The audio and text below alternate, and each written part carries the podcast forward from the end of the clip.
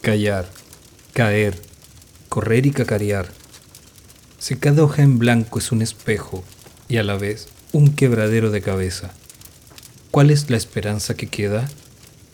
Si escribo el síntoma con nombre de mujer, sería justamente esperanza, pilar, clemencia. Me asomo al otro lado o a lo que creo que no es de mí, buscando aquello que no está. Cada vez que no hay nada y mi expectativa lo forma, da consistencia y existencia a ese vacío que creo perseguir. Solo puedo darle vueltas y vueltas en esta cueca de a uno, sin captar, como decía el maestro, porque si soy uno, no puedo ser dos. Entonces, liberas aromas, colores y formas, espeluznantemente seductoras, contrariado ante el dilema de lo que hay y no hay. Es el minimundo, microcosmos, brote sereno que nace entre mis pies, coro que anuncia las ambivalencias ambiguas del dolor de existir y dejar de hacerlo, truco torcido tan mal llamado que voltea para ver mis intenciones crecer en su voz, sensación de destino descubierto y libertad laboriosamente fingida, atrapada entre un acorde y otro, contenida en ese cuento que no es tal y en ese otro no contado aún.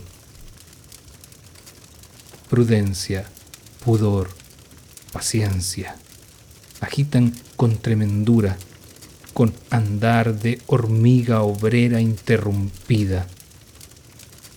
Otoño, que amaneciste otra vez después de veinticinco veranos seguidos, que te llevas un rato el sol y me dejas viento, hojas y frío. Capaz que esta vez no quiera limpiar tu arena, barro y ternura de mi suela. Capaz que el recuerdo no me invada y sin querer despacio me consuela.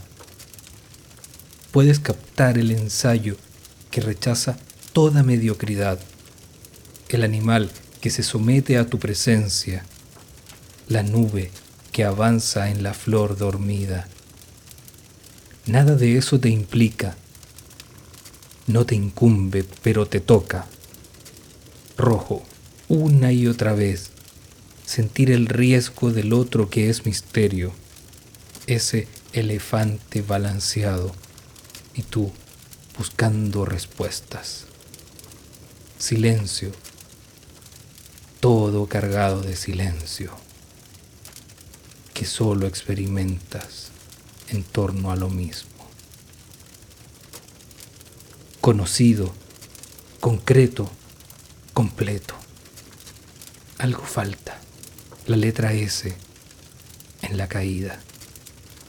Algo sobra, la letra S en la herida.